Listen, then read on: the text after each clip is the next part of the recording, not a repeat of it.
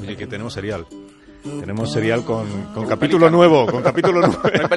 ¿Cuál, cuál toca? ¿El de hace dos semanas? Historias del Valle sin retorno. El serial de Guillermo César. Dave Corcoran, el agente de la DEC, observa de nuevo la foto del 4x4 que le ha enviado su mujer. Ha pasado aviso a la oficina del sheriff, pero no hay rastro del vehículo. Se ha esfumado. Seguramente ha llegado a su destino antes de que la policía haya podido detenerlo. ¿Se tratará de un cazador furtivo? No le encaja. No en esta época del año. Es temporada y por 48 dólares puedes sacarte un permiso que te da derecho a cobrarte dos ciervos. Dos ciervos y un oso si es que eres de los que son capaces de dispararle a algo que no te vas a comer. So, who the hell are you? ¿Quién demonios eres? Pregunta el agente Corcoran en voz alta mientras pellizca la pantalla de su tablet para agrandar la imagen. ¿Un borracho? ¿Un loco? 90 millas por hora es una velocidad demasiado elevada para alguien que haya cometido una tropelía y pretenda pasar desapercibido.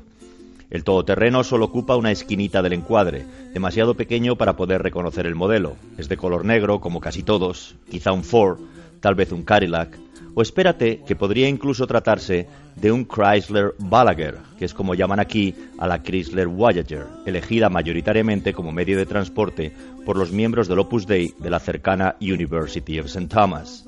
Eso explicaría su súbita desaparición. Si alguien arriesga tanto, piensa Corcoran, es porque se sabe muy cerca de su destino. La matrícula y gran parte de la carrocería trasera están cubiertas de barro. El agente inspecciona detenidamente la nebulosa oscura y detecta un puntito más claro. ¿Qué es eso? Posa sus dedos sobre la tablet y los mantiene extendidos en pinza para que la imagen, ahora en tensión, no vuelva a encogerse.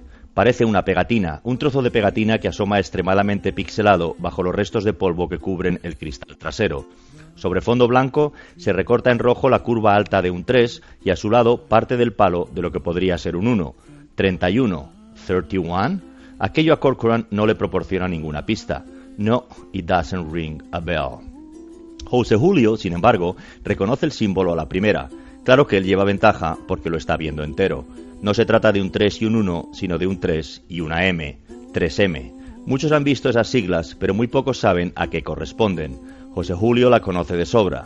La primera M es por Minnesota, el estado natal de Garrison Killer, su héroe de la radio. Por eso el logotipo rojiblanco preside el escenario del teatro donde el famoso locutor recoge los aplausos del público. Voy a ver qué quiere mi hermana con tanta llamada perdida, le dice Ana a su marido excusándose para que le deje pasar por delante y salir de la fila de butacas. José Julio asiente. See you in a minute. Y se levanta para seguir de pie con las ovaciones. ¡Bravo!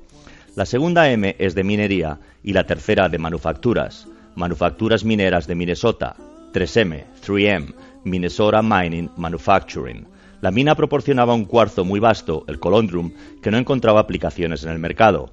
En 3M estaban a punto de la bancarrota. Entonces al dueño se le ocurrió triturar el mineral y pegarlo a una cartulina. Inventó el papel de lija y con él una de las fuentes de ingresos inagotables de la empresa, los abrasivos, primero para pulir madera y hierro y más adelante también para frotar cacharros gracias al Scotch Brite que no se puede estar sin él.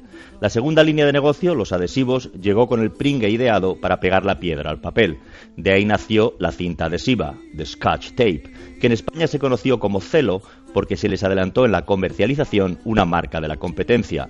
De hecho, cuando José Julio volvió con sus padres a Orense, estuvo trabajando unos meses para 3M de vendedor antes de regresar definitivamente a Estados Unidos. Y coincidió que habían creado la campaña Scotch por Scotch. Se trataba de incentivar el cambio de nombre y José Julio y los demás vendedores se presentaban en las papelerías con una Scotch tape en la mano y les preguntaban a los vendedores ¿Cómo se llama este producto? Si respondían Scotch, les regalaban una botella de whisky. Lo del post-it llegaría muchos años más tarde y no fue otra cosa que un pegamento fallido al que un tipo listo de marketing consiguió darle salida. ¿Qué quería Cathy? No lo sé. Tantas prisas y ahora mi hermana no contesta.